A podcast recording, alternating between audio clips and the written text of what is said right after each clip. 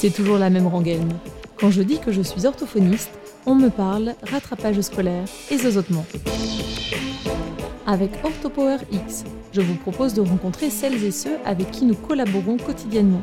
Tous ces professionnels de santé indispensables à la prise en soin globale de nos patients. Je suis Lucie Cambrai, orthophoniste et cofondatrice de SoSpeech, des orthos qui se forment autrement. Dans ce nouvel épisode dédié au partenariat entre professionnels de santé, je reçois Justine, orthodontiste.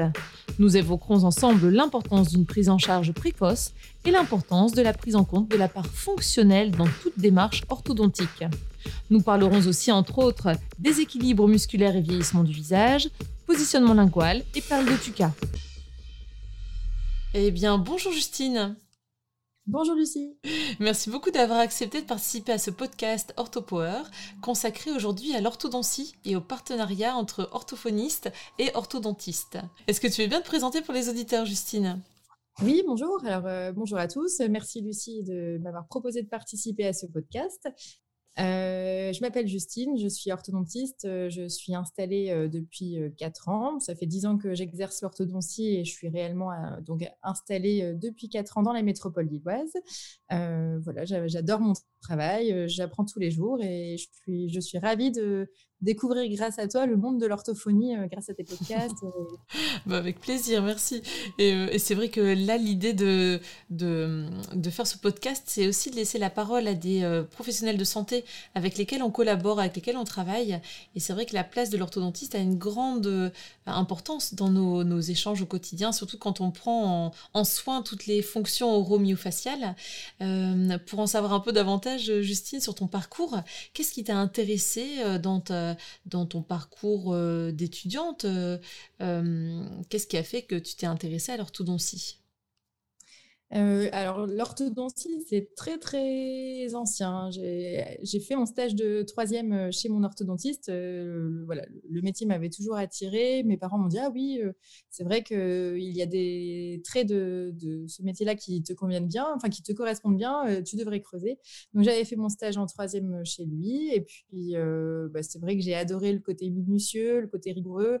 j'ai adoré le côté quand même euh, esthétique du métier lié euh, à la fonction. Enfin voilà, rendre euh, les choses belles pour qu'elles fonctionnent bien, ça c'est quelque chose qui m'a tout de suite assez vite attirée. Et puis donc après, je suis partie en dentaire et j'ai découvert le monde de la dentisterie qui est aussi euh, vraiment très passionnant, qui ne se limite pas à juste soigner les caries. Enfin, on, peut faire, on fait vraiment beaucoup de choses aussi euh, en dentisterie. Mhm. Mais j'ai gardé mon optique d'orthodontie et j'ai passé le concours pour cela. Et, euh, et, puis voilà. Et du coup, après, j'ai eu de la chance, j'ai eu le concours et trop bien. Et je suis partie dans la spécialité. Donc, et pour rien au monde, je reviendrai en arrière. C'est vrai que c'est un métier que j'adore et qui me passionne. Ah, super. Est-ce que tu pourrais dire que, enfin, pardon si la question est bête, euh, tous les orthodontistes sont-ils formés en neuromyofonctionnel? Euh, Ou en tout cas, tous les dentistes sont-ils, les orthodontistes sont-ils fonctionnalistes? C'est-à-dire, prennent-ils en soin dès le plus jeune âge? Comment ça se passe?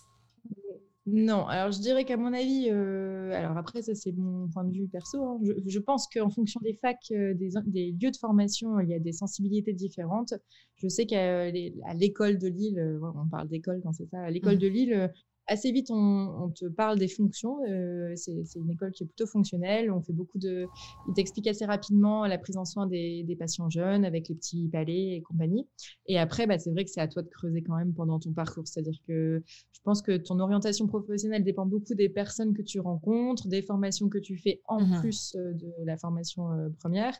Et, euh, et puis, bah, tout doucement, tu affines un petit peu ton raisonnement et puis tu aimes ou tu n'aimes pas. Parce qu'après, c'est pareil, il y a des mmh orthodontistes qui préfèrent soigner les adultes, d'autres qui préfèrent soigner les enfants jeunes, d'autres qui ne veulent pas avoir un palais, qui ne préfèrent soigner qu'avec des bagues. Voilà, mmh.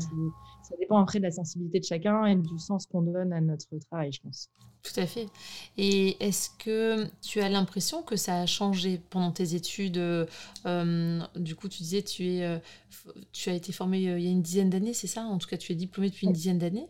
est-ce que tu as l'impression que l'orthodontie a évolué? Très certainement que oui. Et en quel sens, si c'est le cas? Bah, Je pense que l'orthodontie, elle vit plein de changements, plein de chamboulements. les adultes sont de plus en plus intéressés par l'orthodontie, mais j'ai l'impression que ce qui attire de plus en plus, c'est quand même plutôt l'aspect esthétique, malheureusement, de l'orthodontie, mmh. l'aspect j'aligne les dents et, je veux avoir un beau sourire. L'aspect fonctionnel, je pense qu'il y a plein de recherches qui évoluent, plein de possibilités thérapeutiques qui, qui sont de plus en plus disponibles comme dans beaucoup de pratiques médicales, il y a la fameuse evidence-based. Euh, voilà, il y a plein d'analyses, euh, d'études qui sortent. Concernant la prise en soin du patient, est-ce qu'il est conseillé de prendre au plus jeune âge Est-ce qu'il y a euh, des, études qui montrent que c'est ça évite de, traiter avec des bagues, par exemple, l'adolescent quand on l'a suivi déjà quand il était tout petit? Mes patients, je préfère parfois les traiter en deux étapes, c'est-à-dire que j'aime bien avoir la chance de les traiter jeunes pour mmh. essayer de faire de la place au niveau des arcades, avoir le meilleur effet euh, squelettique possible euh, lors du jeune âge, euh, tout de suite retravailler l'aspect fonctionnel, le reguider, on va dire, si tu veux, dans le droit chemin. et parfois, en effet, il a quand même besoin d'une deuxième intervention à l'adolescence. Euh, donc l'un n'empêche pas l'autre, malheureusement. En fait, c'est ça que disent les études. Et en gros, ce que disent les études, c'est que mm, parfois, finalement, le temps de traitement euh, euh, mis bout à bout est parfois quand même plus long quand tu traites ton patient en deux étapes.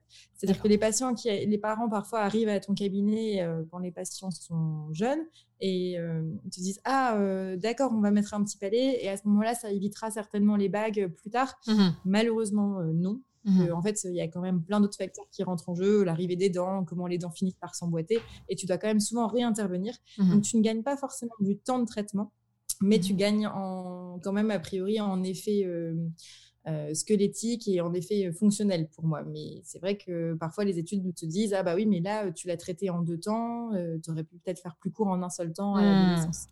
Mais il me semble quand même que que tu as un meilleur effet fonctionnel et squelettique quand tu traites un petit peu euh, à, un âge d'interception et après à un âge un peu plus avancé d'adolescence pour juste bouger les dents en fait. Mmh. Donc il faut traiter pour moi le fonctionnel et le squelettique dès qu'on peut et mmh après plus tard euh, le, plus l'aspect dentaire.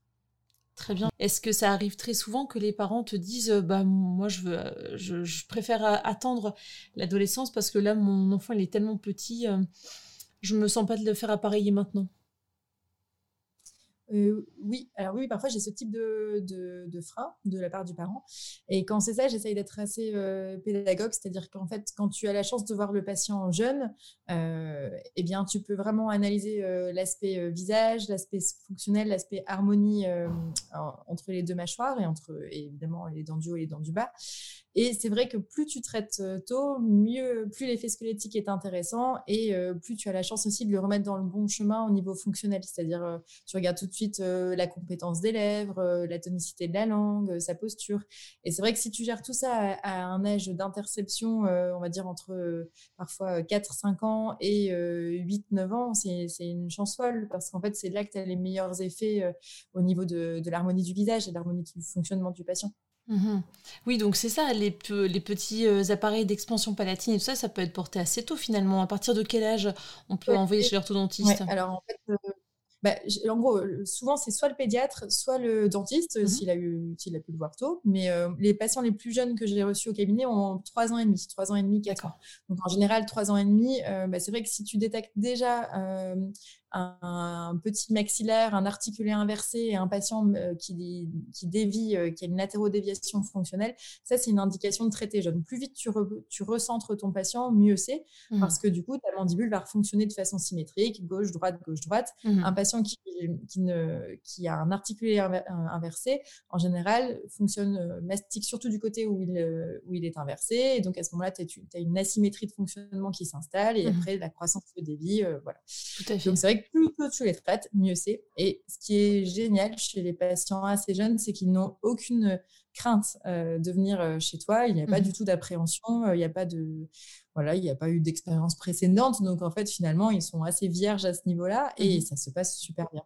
Et alors, tu peux les traiter soit avec des, des petits palais, soit tu peux placer ce qu'on appelle des disjoncteurs. Donc, en fait, mmh. c'est deux types d'appareils différents. L'objectif, ça va être de traiter l'article inversé, de faire de l'expansion palatine. Le disjoncteur, j'ai tendance à le poser dès que je peux parce qu'en fait, euh, c'est un appareil qui permet d'avoir un réel effet squelettique, contrairement au palais qui déplace plus les dents. Mmh Et quand tu, fais une disjonction, tu as vraiment une expansion du maxillaire avec euh, un élargissement euh, de, des fosses nasales et donc une meilleure ventilation nasale. En tout cas, tu permets à ton patient de mieux ventiler par le nez. Et donc mmh là, c'est tout bénéfique, je dirais. Ah oui, tout à fait.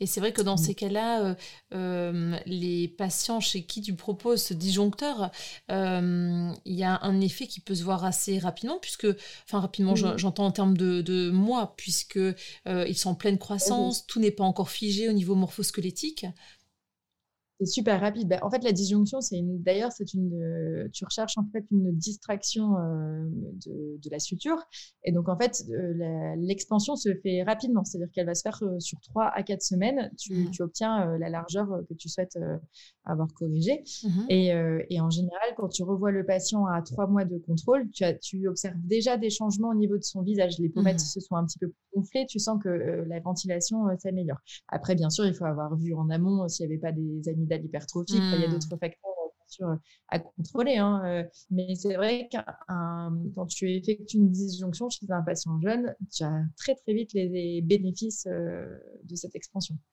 Et à quel moment euh, tu penses à l'orthophonie dans ces cas-là? Parce que c'est vrai que là, du coup, euh, des patients qui ont des, disjoncteurs, des, petits appareils euh, euh, d'expansion palatine, on en voit fréquemment au cabinet. parfois, dans les réticences des orthophonistes, on pourrait retrouver je préfère ne pas intervenir parce qu'il a son appareillage. Est-ce qu'on doit intervenir en parallèle? Est-ce que tu peux nous en dire davantage, Justine?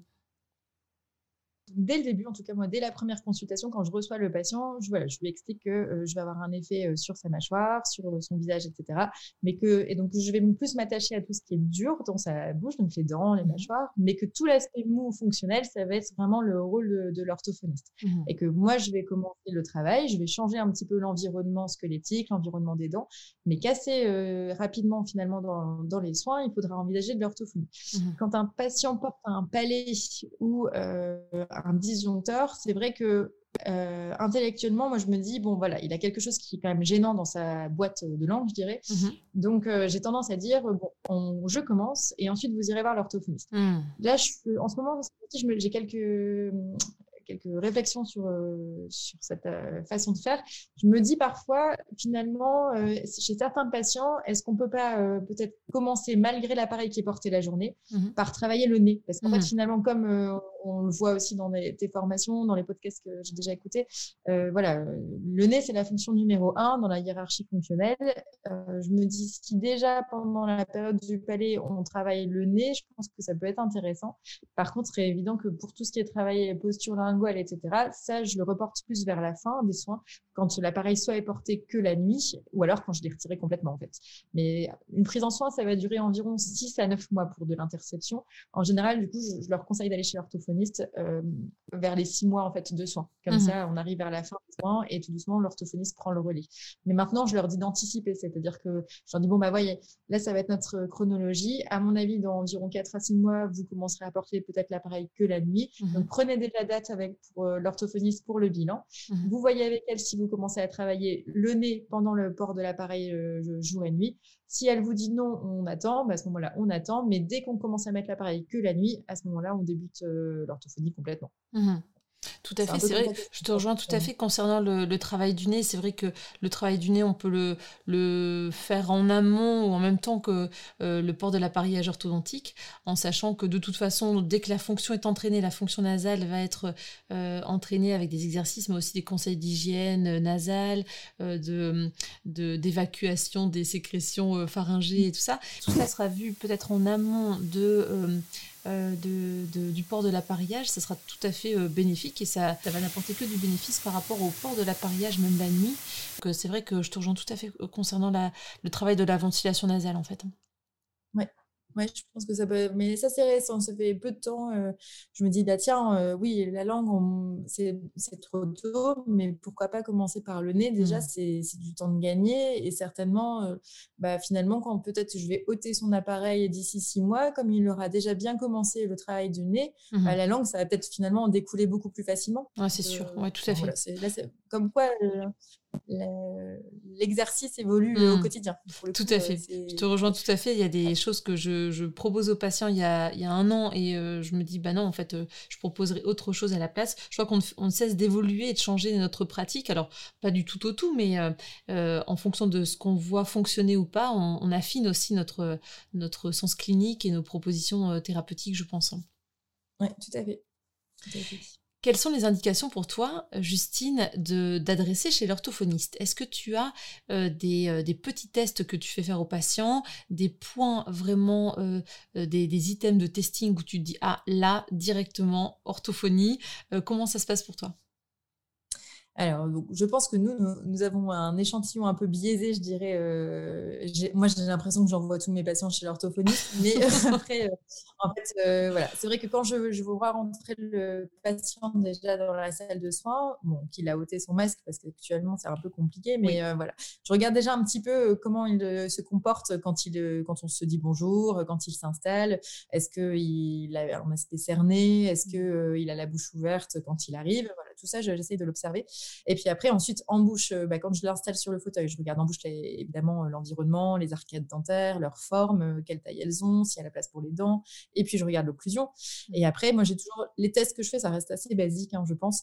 C'est-à-dire que je à la fin de mon examen clinique, voilà, je demande au patient de, en fait, de serrer les dents, d'avaler mmh. sa salive, et je place mes doigts en fait au niveau des commissures labiales. Mmh. Et je regarde un peu si quand il déglutit déjà, est-ce que j'arrive à écarter un petit peu les deux lèvres, est-ce que ou est-ce que c'est tellement tonique que je mmh. n'arrive pas Je regarde où se place la langue, s'il a, s'il a réouvert, euh, s'il a desserré les dents et qu'il a interposé sa langue, si c'est plus sur les côtés latéralement ou si c'est plus euh, sur le devant ou si c'est partout. Euh, voilà. Ensuite, je regarde un petit peu quand il referme la bouche, que, quand il relâche, comment il se place. Est-ce que il a tendance à réouvrir un petit peu les lèvres et quand il réouvre, les lèvres, je regarde un peu si la langue, je la vois basse. Enfin voilà, j'essaie d'observer un maximum le patient. Euh, en général, les questions que je pose d'ailleurs euh, aux patients sont un petit peu euh, orientées par ce que j'ai vu, c'est-à-dire que voilà, souvent j'ai à peu près la réponse dans ma tête, mais je confirme mmh. à l'oral et ça permet en fait, ça permet aussi aux parents de, de, comprendre un petit peu le cheminement et, tiens, et, de les interpeller. C'est-à-dire que bah, quand je leur demande comment leur enfant dort la nuit, euh, parfois ils me regardent les yeux ronds, mais pourquoi elle me demande ça? Mmh. Voilà, donc en fait, euh, il y a d'abord euh, l'aspect, je dirais, observation. Après, je teste avec un petit peu, je teste la, la, tonicité de la langue, la tonicité des lèvres, et après, je, je, fais l'interrogatoire pour essayer d'affiner un peu ce que j'ai vu. Ah, confirmer ou, ou non, hein, parce que je me trompe. Hein. voilà. Oui, comme nous tous. Hein. De toute façon, au niveau du bilan, c'est vrai qu'il y a des petites choses parfois qui nous échappent ou des choses qu'on reprécise par la suite. tu vois des, des patients, beaucoup de patients qui ont un palais, palais étroit. Est-ce que c'est euh, bah, fréquent? En fait, c'est la principale indication mmh. de soins euh, d'interception. C'est vrai que euh, les patients qu'on reçoit jeunes, en général, c'est pour ça qu'ils viennent au, cabinet. C'est des, des endomaxilli, endoalvéoli. et bon, la plupart du temps, c'est purement fonctionnel. Après, tu as quand même toujours des, un terrain héréditaire hein, qui peut s'exprimer. Mais souvent, un palais étroit, c'est quand même beaucoup, beaucoup de, de parts fonctionnelles. Mmh. Et est-ce que tu as l'impression qu'au niveau de l'alimentation, euh, les choses, alors tu as un recul d'une dizaine d'années, sans compter tes années d'études, est-ce que tu as l'impression que les textures euh, mangées par les enfants préférés des enfants euh, évoluent progressivement? Est-ce que tu vois des changements de comportement alimentaire? Parce qu'on parle quand même d'occlusion, donc de mastication d'un ou deux côtés, un côté exclusif. ou Est-ce que tu as une réflexion par rapport à ça alors, c'est vrai que ta question, elle, est intéressante. Euh, la croissance des, mâchoires est en effet très liée à leur mode de fonctionnement et une bonne mastication, en général, assure euh, quand même une bonne expansion des mâchoires euh, naturelles. Mmh. Je pose toujours la question aux parents aussi quand je détecte des petites, des petites mâchoires. Est-ce que votre enfant mastique bien? Est-ce qu'il est qu'il mange des deux côtés? Est-ce qu'il mange des choses dures? Et c'est vrai que tu, tout à fait raison. Quand, euh, en général, quand tu as, quand as des petites mâchoires, quand tu t'intéresses un petit peu aux habitudes alimentaires, euh, c'est plutôt du mou, c'est des enfants mmh. qui n'aiment pas trop mâcher de la viande, qui ne vont pas avoir de mouvement de, avec euh, croquer dans des pommes, il faut tout mmh. leur couper en petits bouts. Enfin voilà, c'est vrai que. Donc tu essayes d'expliquer, mais c'est vrai que je passe peut-être pas encore assez de temps sur cet aspect-là. Euh, je dirais alimentaire, euh, à mon avis, je pourrais encore un petit peu plus en, discuter avec les parents. Mais tu as raison, euh, les, en général, les patients qui, qui ont des petits palais et sont des petits masticateurs. Aussi. Voire des gobeurs. Mhm. Oui, voilà, des gobeurs. Et c'est vrai que comme on prend en soin aussi les, tu vois, les troubles alimentaires pédiatriques, c'est vrai que euh, progressivement, euh, on en parle de plus en plus, des soucis de mastication, des soucis de... Euh, alors qui peuvent être entraînés par une, une dysmorphose dentaire, elle-même entraînée par... causée par une mauvaise ventilation nasale, une ventilation préférentiellement buccale. Donc finalement, on a tout un cercle vicieux avec le nez qui n'est pas vraiment employé, qui vient impacter toutes les fonctions, que ce soit bien sûr la ventilation, mais aussi le, la croissance morphosquelettique, mais aussi eh bien, la, mastication, la déglutition et le fait de s'orienter vers des, euh, euh, des, des, textures plutôt, plutôt molles, plutôt, euh, plutôt, oui, plutôt moelleuses. alors, tout trouble alimentaire pédiatrique n'est pas juste un problème de mastication. Hein. mais par contre, c'est vrai qu'on peut voir une tendance à orienter du coup son alimentation vers des textures beaucoup plus faciles. et c'est vrai qu'on peut retrouver ça dans, les, dans tout ce qui est trouble fonctionnel en fait. Hein. Tout à fait. Ah oui, tout à fait. Ouais à la place des parents, malheureusement, quand tu es dans ces cercles vicieux, tu veux surtout que ton enfant s'alimente. Donc, en fait, tu, vas à la facilité. Et puis, mmh. euh, c'est vrai que parfois, oui, quand il y a un enfant qui ne mange pas du tout, euh, je comprends tout à fait que on, est, on choisit ce, euh, ce qu'il y a de plus euh, confortable. Par exemple, si l'enfant refuse catégoriquement de manger, ça peut arriver que le parent euh, ait trouvé comme stratégie de le faire manger face à la, télé ou la tablette.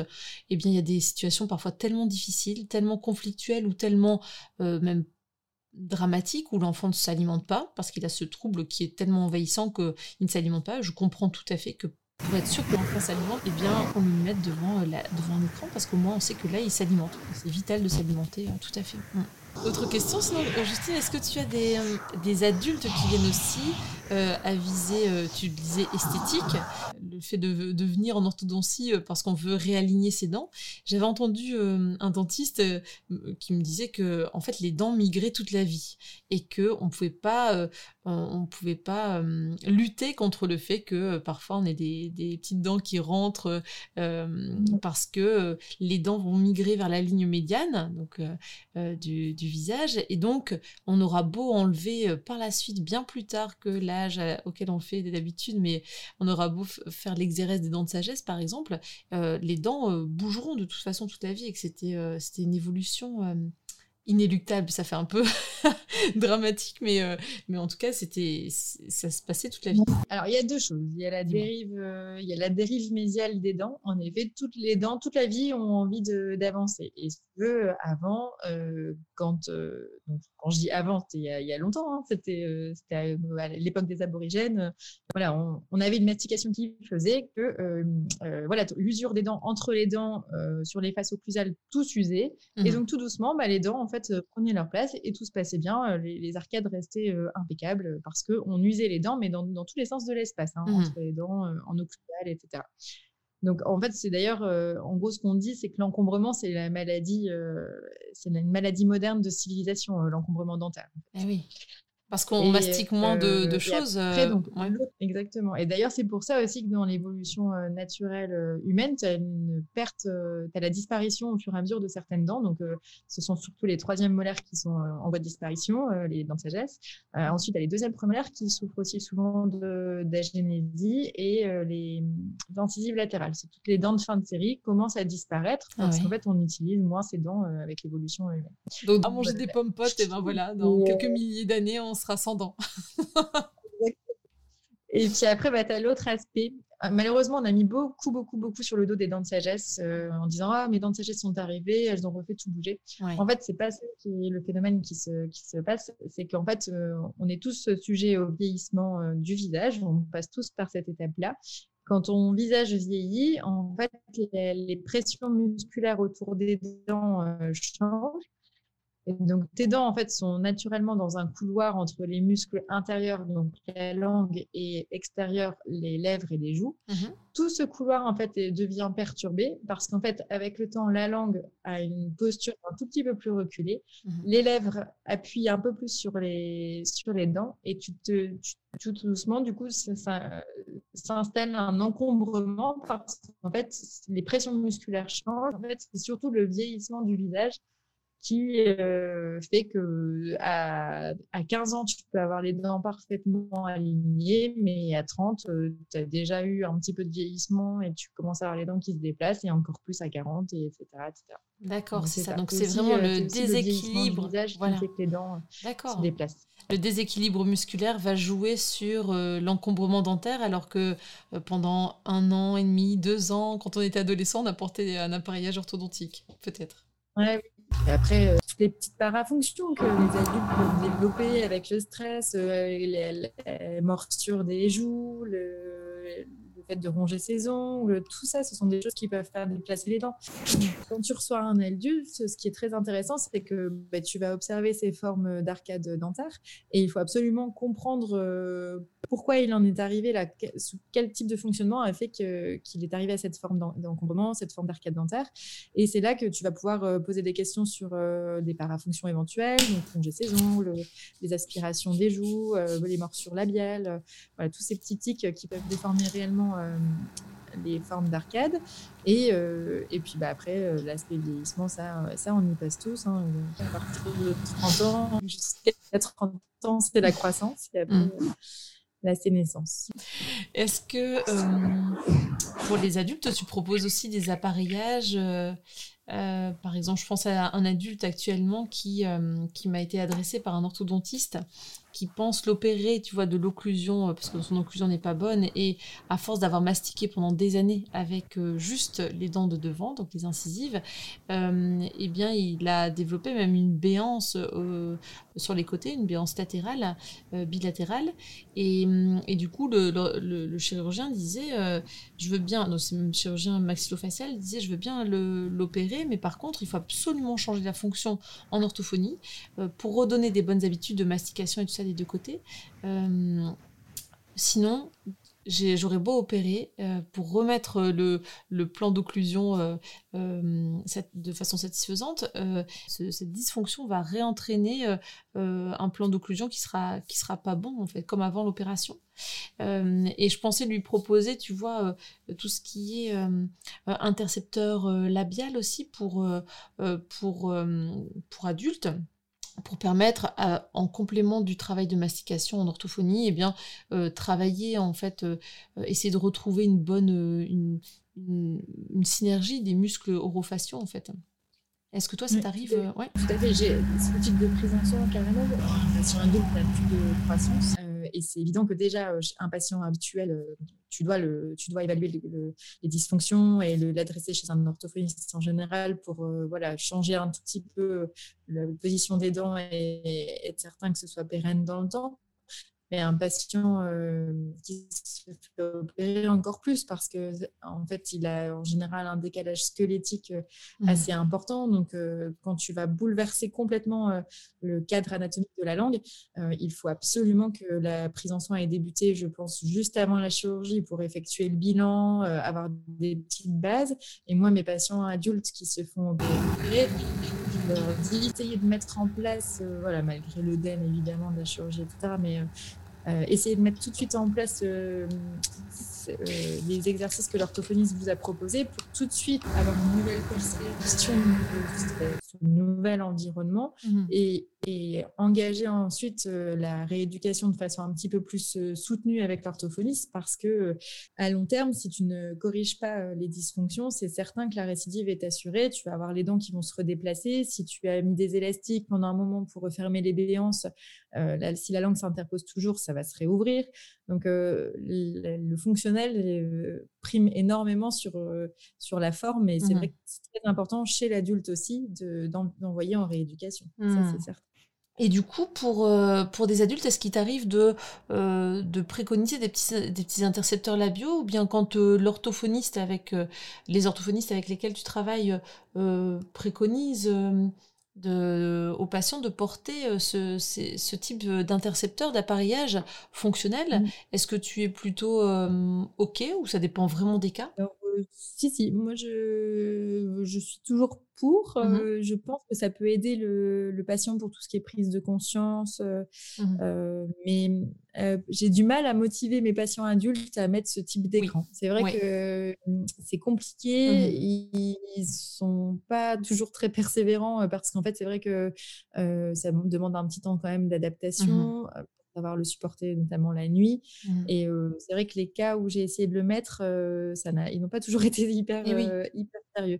Ouais, c'est ça, c'est dommage. Ça, c'est vrai que c'est dommage. Mais après, en tout cas, pour les patients adultes qui ont eu, qui chez qui j'ai traité une grosse interposition la langue, enfin, mmh chez qui j'ai traité la béance et que l'orthophoniste a, traité l'interposition linguale, mmh en général en système de contention, je leur place ce qu'on appelle une enveloppe linguale nocturne. C'est un appareil de nuit mmh qui euh, ressemble à un, espèce de faux palais en résine et mmh qui guide la langue en fait euh, un peu en position euh, plus haute, mmh en tout cas qui permet à la langue, enfin qui empêche la langue d'aller toucher les dents. Tout à fait. c'est déjà, déjà, ce que je veux moi. et, et, voilà. Et donc ça, en général, en tout cas en contention, je leur donne. Après, bon bah voilà, le patient adulte, quand on lui a, on lui a expliqué ce qu'il fallait faire pour corriger la béance et qu'à long terme il fallait bien maîtriser la langue et que éventuellement la nuit, s'il peut porter cet appareil-là, euh, c'est quand même mieux parce que voilà, si la journée il arrive à la maîtriser la, mmh sa langue, la nuit, je suis pas sûre qu'il sache le faire. Oui, bien sûr. Euh, mmh. Si après il veut pas le faire, euh, bon bah, il aura eu toutes les infos. Mais oui, tout à fait. En tout cas, je suis pour essayer et je pense que ça peut aider. Mmh mais il faut faire attention par contre à tout ce qui est euh, taille de ces appareils. C'est-à-dire que ce que j'ai remarqué, c'est que j'ai dans, dans mes concerts, j'ai des orthophonistes hein, qui posent parfois des, intercepteurs euh, labiaux ou euh, mmh des espèces d'éducateurs fonctionnels. Et c'est vrai que j'ai l'impression qu'en tout cas, l'information n'est pas toujours bien mmh. passée par les commerciaux, les représentants. Et en fait, il y a plusieurs tailles sur ces dispositifs-là. Et il faut quand même toujours choisir la bonne taille appropriée aux patients. En fait. Et mmh moi, j'ai l'impression que parfois, le choix n'est pas toujours possible Hein, je ne sais mmh. pas comment ça se passe du côté des représentants et orthophonistes, mais ça, il faut faire attention à, la taille des appareils prescrits en tout cas. Mmh. Tu fais bien de le préciser. C'est vrai qu'en général, on a plusieurs tailles parmi les, outils les plus, les plus fréquents. Tu sais, intercepteur labial pédiatrique, adulte. Et en général, euh, quand j'hésite pour un adolescent préado ou jeune adulte, ou alors euh, une personne avec une petite mâchoire, c'est vrai que dans ces cas-là, j'en réfère toujours à l'orthodontiste parce que je j'essaye, tu sais, euh, je propose de, tester directement au cabinet et voir si si il y a trop de, de jeu entre les dents et, l'appareillage ou au contraire pas assez de place. C'est vrai que ça, ça peut poser problème quand même. Hein. Tout à fait. Oui, tout à fait. Après, je dirais, bon, ça, c'est juste, c'est moi qui le pense par rapport à mon expérience, mmh. mais j'ai le sentiment qu'en fait, en tout cas, quand on, hésite entre deux formats, oui.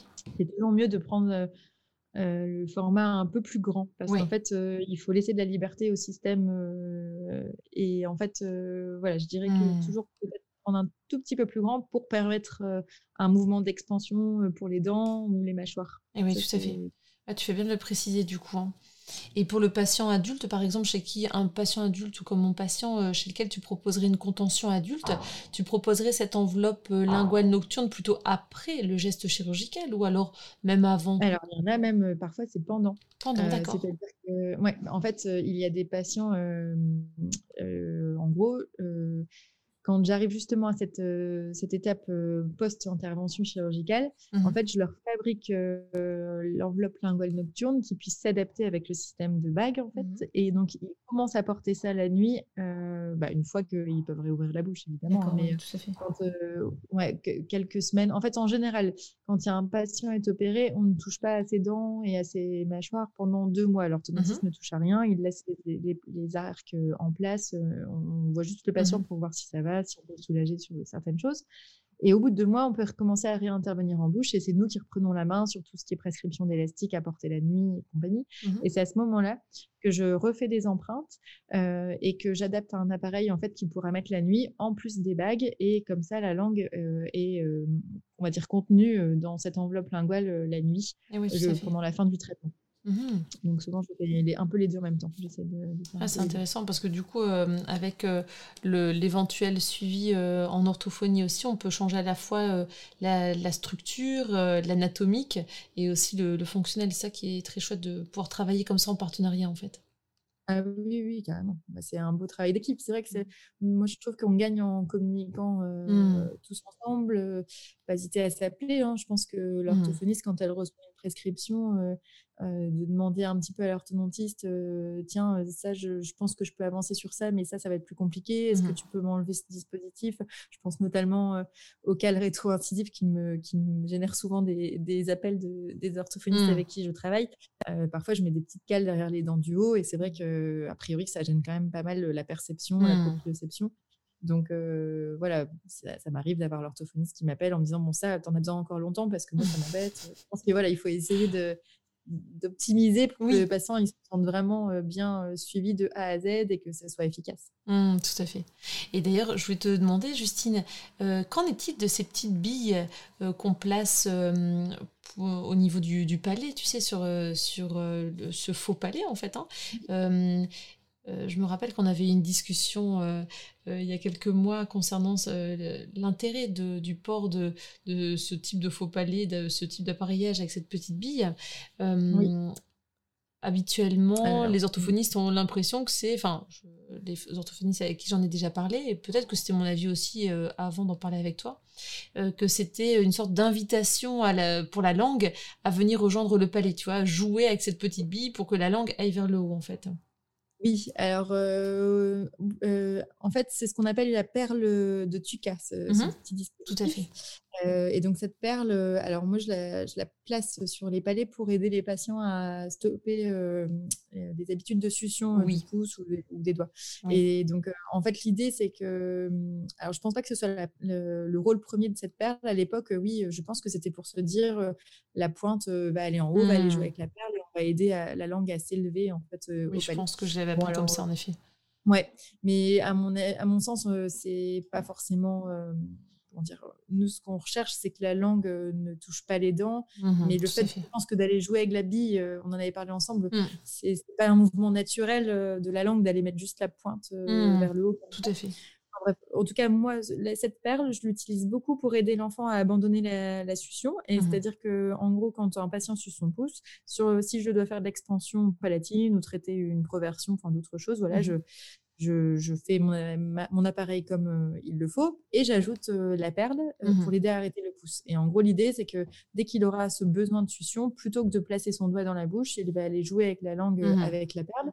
Et en général, ça marche très bien. Les patients abandonnent assez vite la succion. Dès qu'il n'a plus besoin de la perle, je, lui coupe, en fait. Super. Mais c'est pour ça que moi, moi j'utilise cette perle pour cela.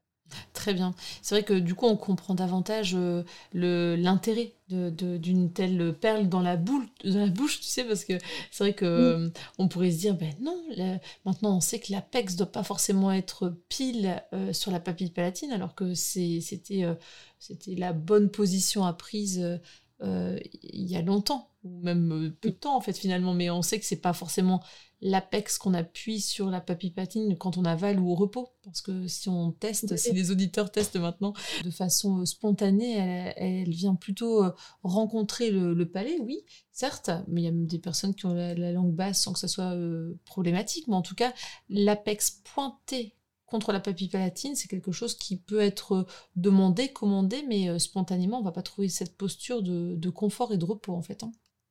Oui, tout à fait.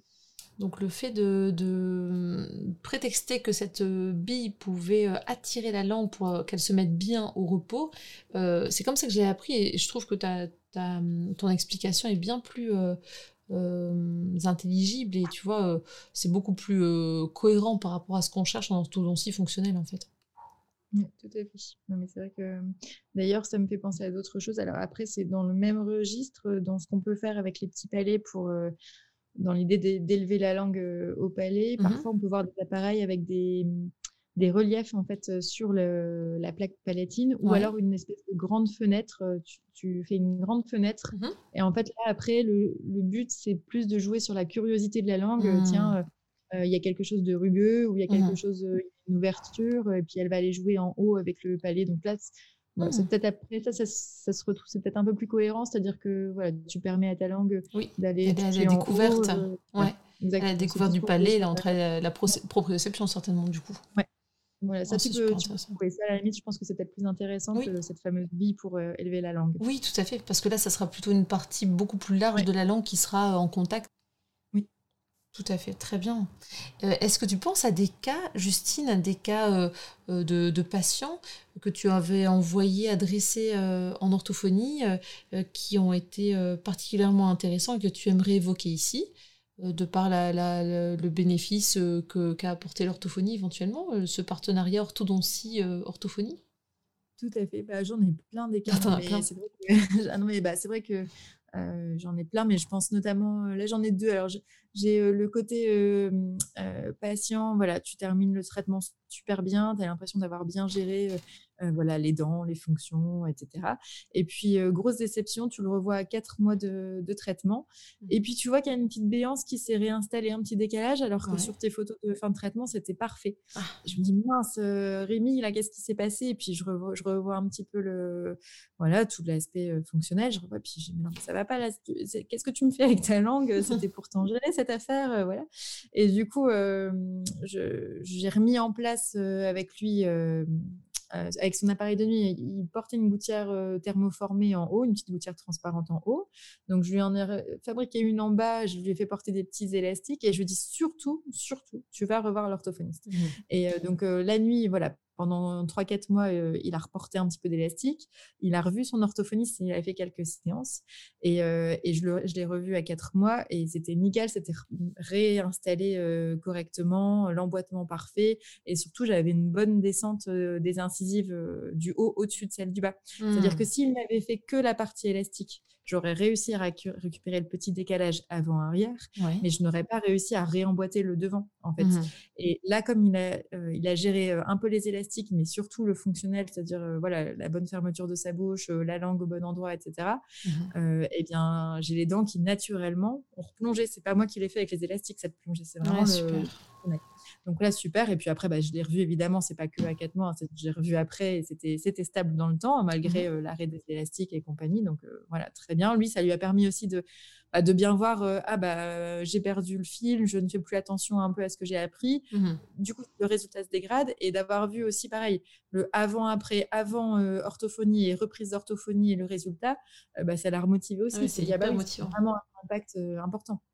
Du coup là, ça, c'est l'exemple en fin de traitement et après en cours de traitement, bah, Pareil, je pense à une autre petite fille euh, qui s'appelle Rose. Euh, donc, je l'ai suivie en orthodontie, euh, en interception quand elle avait 7-8 ans. Donc, il y avait eu solution du pouce. Donc, on a dû faire de l'expansion palatine, traiter une proversion incisive, permettre à la mâchoire du bas d'avancer et de se remettre au bon endroit grâce à un appareil de nuit. Donc, elle a été globalement assez sérieuse, mais c'est vrai qu'on on stagnait énormément. Et ça, depuis plusieurs mois, je disais aux parents, mais oui, mais là, vous savez, moi, je stagne, je n'arriverai pas à faire mmh il faut que vous voyez l'orthophoniste parce que sinon, vous, dépensez de l'énergie dans les soins d'orthodontie, mais, mais on, déjà, bah, on voit bien qu'on stagne, donc on ne s'en sort plus trop. C'est un petit peu démoralisant, démotivant, et en plus de ça, ça ne sera pas stable, parce que le peu que j'aurai gagné ne sera pas stable. Donc là, il faut voir l'orthophoniste. Et donc, alors après, évidemment, il y a toujours le côté ah oui, mais bon, vous savez, euh, j'ai beaucoup de choses à gérer moi. Euh, mmh. J'ai les rendez-vous euh, ophtalmo, je sais pas, j'ai le rendez-vous orthoptiste. puis là, vous me rajoutez orthophoniste. Enfin bref, donc ah oui, mais c'est important. Donc bon, ils ont fini par y aller. Et là, bah, pareil, en trois mois, franchement, ce que je mettais, ça faisait six mois, six, sept mois qu'on stagnait, qu'on n'arrivait plus à avancer. Et en trois mois d'orthophonie, la petite fille a eu une prise de conscience. C'était peut-être aussi vraiment le bon moment. Hein, peut-être mmh qu'avant, ça aurait été. Ouais, pas, mais en tout cas, euh, voilà, ça, ça et j'ai pu montrer les photos avant, après aux parents. Et là, du coup, étaient ravis, ils ont vu le bénéfice et puis on a continué comme ça. Et maintenant, bah, là, j'enclenche en ce moment la deuxième étape de soins euh, d'orthodontie pure, euh, juste déplacer les dents. Mais je me dis, cette petite fille, si je la voyais maintenant, en ayant laissé tout le schéma dysfonctionnel euh, courir pendant des années, des années, je me retrouvais dans une situation limite, à mon avis, chirurgicale, avec un décalage mmh. important entre les mâchoires un préjudice important au niveau du visage, alors que là, là j'ai plus que les dents à, juste aligner pile poil pour qu'elle s'emboîte parfaitement et, elle va pas être embêtée avec plus d'un an de bague donc c'est super mmh. oui c'est ce que tu évoquais en tout début au tout début de notre notre entretien c'est que au niveau euh, au niveau des études scientifiques euh, on sait maintenant, enfin tu sais, euh, les orthodontistes savent euh, qu'il n'y a pas forcément, quand il y a eu un premier traitement orthodontique dans le très jeune âge, on n'est pas sûr qu'après il n'y ait pas un autre traitement orthodontique, mais par contre, ce qui est peut-être sûr, c'est que en ayant pris plus tôt, eh bien, on évite des traitements plus lourds peut-être par la suite. Oui, oui, parce que quand tu as la chance d'agir tôt, tu remets, tu replaces ton patient dans un schéma normalement fonctionnel mmh. plus vertueux, il quitte son schéma vicieux et donc tu le replaces un petit peu dans un bon cadre avec les fonctions qui repartent bien.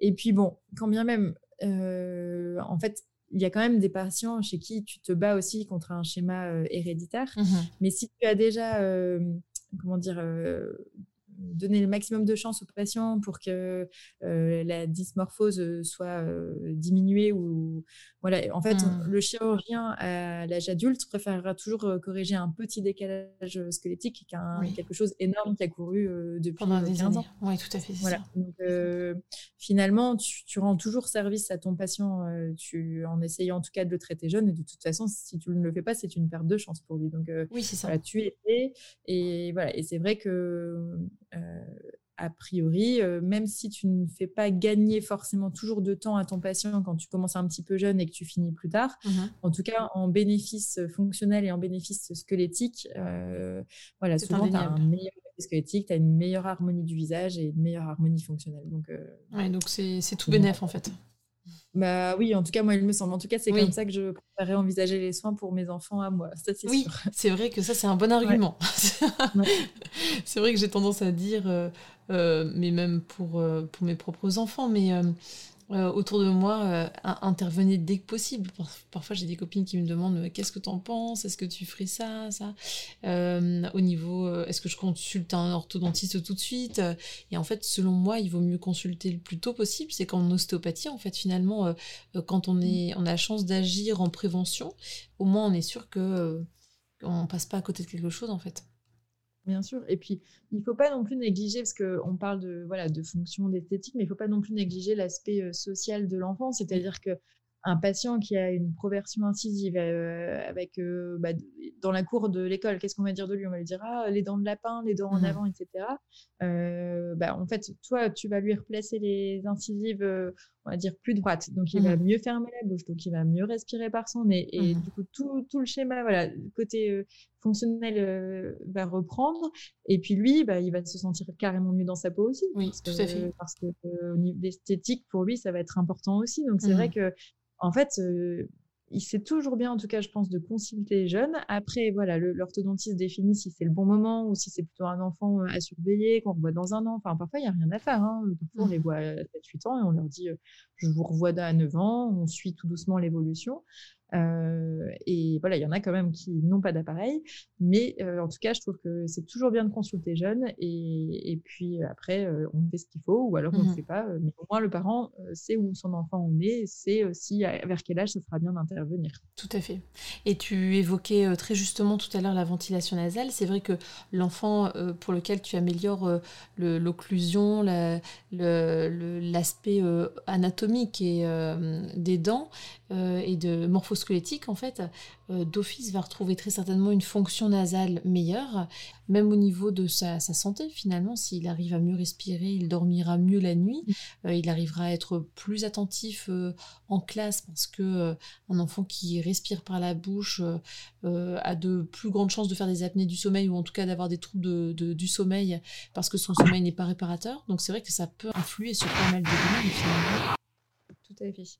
Très bien, super, c'est passionnant. On pourra encore en discuter pendant des heures, hein, Justine, je pense. sûr. Pour terminer, Justine, est-ce que tu, toi qui as déjà écouté des épisodes de podcast OrthoPower, est-ce que tu aurais une idée de ce qui fait la force des orthophonistes ou de l'orthophonie? Euh, Qu'est-ce qui fait la particularité selon toi de l'orthophonie? Oui, alors euh, moi, sachez que voilà, l'orthophoniste euh, chez moi au cabinet, je, la présente comme ma coéquipière, euh, mmh. voilà, que, qui va s'occuper de tout ce qui est mou au niveau du visage pour que ce soit mmh. en harmonie avec tout ce qui est dur, les dents et les mâchoires. Mmh. Ah, c'est très bien ça. Voilà, j'ai voilà, tendance à dire que voilà, vous êtes mes, mes coéquipières de choc et que je ne peux rien faire sans vous, en tout cas rien de stable à long terme. Donc voilà, ah, j'essaye de vraiment voilà, faire passer le message auprès de mes mes petits patients et des parents pour que euh, qu'ils mesurent bien l'importance parce que comme tu le dis assez euh, de façon assez humoristique euh, souvent d'ailleurs en général à la deuxième consultation quand je les mmh. revois pour pour leur dire alors, est-ce que vous avez pu prendre rendez-vous euh, chez l'orthophoniste? Souvent, ils me disent bah, non, moi, je n'ai pas relevé de problème d'élocution. Ah oui. Donc, euh, je me dis mince, il y a toute une partie du message qui n'est pas passé correctement. Donc, je reprends tout, je réexplique tout, le pourquoi du comment, ce à quoi ça va servir. Et là, en général, le parent, voilà, je vois vraiment l'œil qui s'ouvre et qui me, montre bien qu'il a compris et qui me dit ah oui je n'avais pas perçu tout ça et ça c'est du quotidien. C'est à dire que mmh. pourtant j'ai l'impression de passer du temps à expliquer d'être pédagogue mais il y a tellement d'informations que voilà parfois on passe je pense à côté d'une partie du discours et voilà du coup c'est c'est un petit peu euh, c'est un petit peu ce que je dis régulièrement tous les jours euh, oui tu redis la même chose tout le temps. C'est vrai qu'on a, on a, tendance à beaucoup répéter et que tout ne passe pas euh, dès le premier rendez-vous c'est nécessaire de souvent je dis aux patients désolé si je, je vous ai déjà dit ça comme je répète toujours la même chose il est possible que je radote mais du coup je suis sûre que comme ça le message passe. Et tu fais très bien d'utiliser cette comparaison de euh, moi, je m'occupe de tout ce qui est euh, dur dans votre bouche et euh, l'orthophoniste va s'occuper de tout ce qui est mou. C'est vrai que c'est très schématique et c'est très, très simple en fait et très juste parce que comme ça, ça, montre qu'on peut pas travailler qu'une seule des structures en fait. Oui, exactement. Tout est interdépendant. Et c'est vrai que à ça, à l'orthophonie, j'ajoute toujours aussi l'ostéopathie, c'est-à-dire que voilà, tous mes patients, je leur dis voilà, moi je vais je vais je vais tout faire que pour qu'à la fin vous soyez bien centré, que les deux mâchoires soient au bon endroit et mmh que ce soit symétrique gauche et droite. l'orthophoniste, elle va beaucoup m'aider pour tout ce qui est partie fonctionnelle. Maintenant, l'orthodontie va quand même générer des tensions sur vos dents, des tensions sur vos mmh mâchoires. Euh, c'est important euh, pour aussi bien aider, euh, nettoyer les mauvaises tensions, etc., que l'ostéopathe agisse en coordination avec, avec l'orthodontie. Donc, ah, c'est vrai que mes patients, voilà, je les envoie chez l'orthophoniste et chez l'ostéopathe. Eh oui, c'est ce que je fais également. Je leur parle de cette triade orthodontie, orthophonie et, et, ostéo ou posturo, en fait, hein, finalement, mais ostéo en général. Euh, est-ce que tu préconises d'ailleurs, euh, Justine, que, euh, je ne sais pas si ça avait été évoqué par Frédéric que j'ai interviewé pour un épisode précédent, est-ce que tu préconises qu'il y ait éventuellement, pendant le traitement orthodontique, plusieurs, plusieurs séances d'ostéopathie pour permettre de soulager des tensions éventuellement? Ouais. Tout à fait. Bah, les adultes, je leur dis d'y aller tous les quatre mois à peu près. Mmh d'y aller assez régulièrement. Les ados, je suis un petit peu plus en général, je leur dis euh, d'y aller euh, en début de traitement à trois mois. En fonction de ce qu'aura dit l'ostéopathe, euh, voilà, je vois un petit peu, je leur dis s'il faut y retourner au bout de six mois ou si on peut attendre la fin du traitement. Mmh après, c'est vrai que quand les patients portent beaucoup d'élastiques intermaxillaires, là, j'ai tendance à leur dire allez-y quand même régulièrement ou allez-y à ce moment-là, ça peut quand même faire du bien mmh parce que les élastiques peuvent parfois donner des tensions au niveau des cervicales. Mmh et après, les patients les plus jeunes, souvent, alors parfois d'ailleurs, il y a des patients chez qui je détecte euh, euh, des dysmorphoses comme une supraclusion euh, incisive, donc un verrouillage antérieur. Ça, c'est quelque chose d'assez difficile à traiter jeune parce que c'est très c'est très lié au schéma musculaire et c'est quand même assez récidivant. Donc, euh, j'ai eu parfois des déconvenus d'un patient euh, voilà, que je traitais tôt et, euh, et, puis mince, je le revois à 11 ans et puis bah, finalement, la supraclusion a complètement récidivé. Donc, je pense que ce que j'ai changé depuis, depuis enfin, ce que j'essaie de faire évoluer, maintenant, je me dis que la supraclusion en général, c'est des patients qui, qui n'ont pas une mastication suffisante. Donc, mmh. voilà, je les envoie chez l'orthophoniste. je leur demande, je demande à l'orthophoniste de travailler sur la mastication si elle peut m'aider à ce niveau-là. Mmh. je leur donne en général quand même un appareil de nuit à porter un peu sur le moyen terme, comme les éducateurs fonctionnels. Et parfois, voilà, parfois j'arbitre quand même. Il y a des patients chez qui je vais demander en première intention d'aller chez l'ostéopathe. Je, je, vais demander à l'ostéopathe si, si cette supraclusion a vraiment un effet euh, délétère chez le patient si euh, voilà si au niveau du crâne c'est trop serré si euh, si en tout cas si, si ça serait bien de déverrouiller maintenant ou si ou si je peux me permettre d'attendre. Quand je peux me permettre d'attendre parfois j'attends un petit peu. Mais voilà en tout cas parfois du coup je disais ça c'est que l'ostéopathe parfois j'envoie en première intention chez lui et je demande si la dysmorphose observée a vraiment un effet négatif actuellement chez le patient ou si c'est tolérable et que ça peut attendre mmh un ou deux ans parce que la, la supraocclusion, c'est pas facile à, mmh, maintenir euh, bah, en fait, le problème, c'est que les patients, quand on les voit en denture mixte, après, ils perdent leurs dents. Mmh euh, et, les petites dents de lait sont, voilà, sont plus courtes. et euh, il y a moins de comment dire, moins de, stabilité quand on mmh finit en denture mixte. Et donc, il y a toute une période de, stabilisation qui peut paraître longue pour le patient. Parfois, ça essouffle un petit peu au niveau de la motivation, c'est-à-dire, ah, j'ai vu la l'orthodontiste à, à 7-8 ans, j'ai porté un palais, mmh et puis ensuite elle m'a demandé de mettre un appareil de nuit pendant 2-3 euh, ans, enfin, même si c'est pas tout le temps, vous savez, tu sais, en, continu, oui. Euh, bah, parfois le patient, il a l'impression que ça a duré 5 ou 6 ans finalement, sa prise en orthodontique. Mmh. Mais euh, voilà, donc parfois ces patients-là, comme je sais que c'est quelque chose de, long à maintenir entre l'interception et le plus le curatif à l'adolescence, parfois j'essaye de, d'attendre si je peux. Mais bon, c'est l'ostéopathe qui me dit. Hein. Mm. C'est très intéressant de travailler comme ça en, en, complémentarité avec plein de, professionnels. Du coup, c'est vraiment chouette dans le bien du, pour le bien du patient, en fait, finalement, pour qu'il soit bien euh, accompagné euh, euh, sur les différents plans. c'est super. Est-ce que tu as quelque chose à rajouter, Justine, par rapport à tout ce qu'on a évoqué aujourd'hui? Non, je pense qu'on a parlé d'un petit peu de tout. Hein. On a vu un petit peu les patients très jeunes, les mmh patients ados. les patients ados, je dirais aussi se méfier de tout ce qui est scoliose. C'est des patients qui font toujours un petit peu peur quand on les soigne. Donc c'est pareil, bien accompagné par de, l'ostéopathie. Mmh non, mais c'est vrai que c'est en fait c'est un métier passionnant que je pense vous faites les orthophonistes parce que c'est moi j'ai découvert le champ de tout ce que vous faites grâce à tes podcasts et c'est vrai mmh. Le dernier podcast que j'ai écouté, c'était tout ce qui était chirurgie éveillée. Oui. C'est fou de, ce genre de, de prise en soin, c'est quand même dingue. Hein. Ouais, c'est fou. Et c'est vrai qu'on méconnaît. Alors, euh, je pense que hum, le, les, personnes euh, lambda qui ne qui connaissent pas forcément l'orthophonie euh, hum, découvrent aussi euh, les, les, champs d'action des orthophonistes et de soins. Je reçois beaucoup de messages de personnes qui me disent mais merci de nous faire découvrir tous ces champs d'action et encore je reçois aussi des messages de beaucoup d'orthophonistes qui, qui, me demandent si je voudrais pas parler de tel sujet, tel autre. Enfin, il y a encore des... Je pense qu'on est parti pour encore pas mal de dizaines d'épisodes. De, c'est vrai que c'est génial. Et c'est vrai que moi, j'ai pu aussi euh, un petit peu me.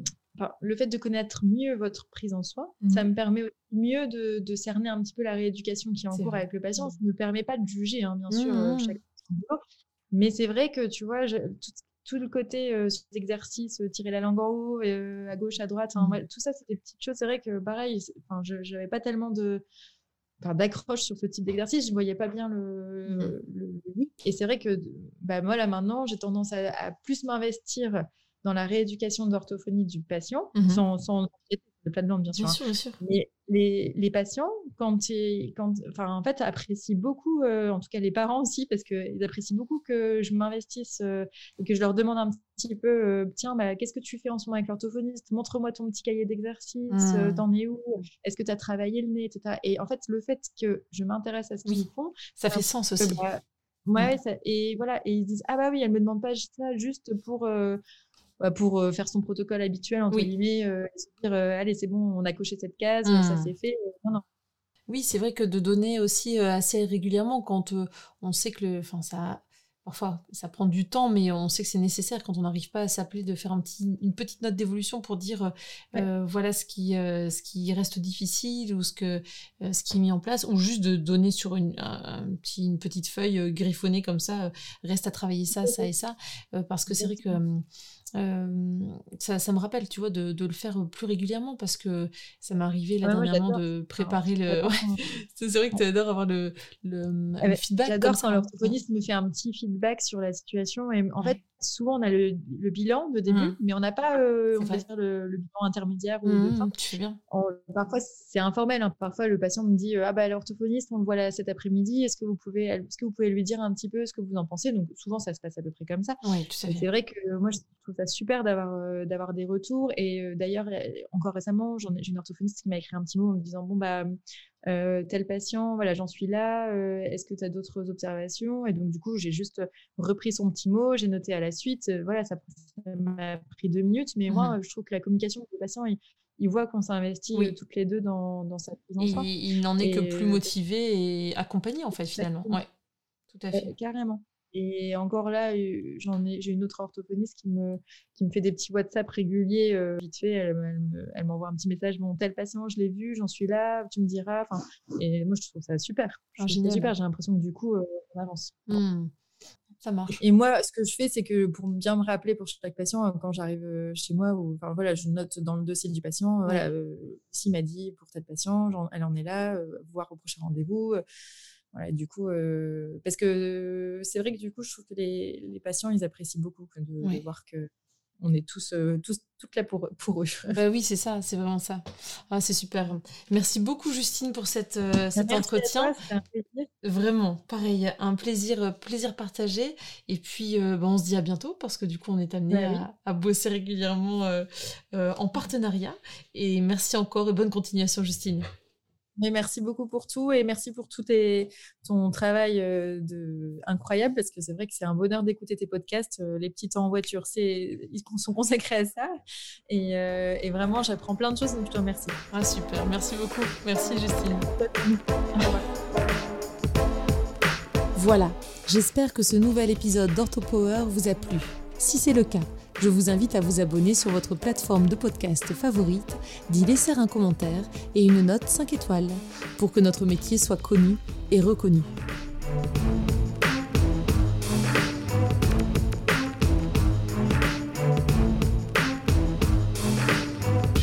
Orthopower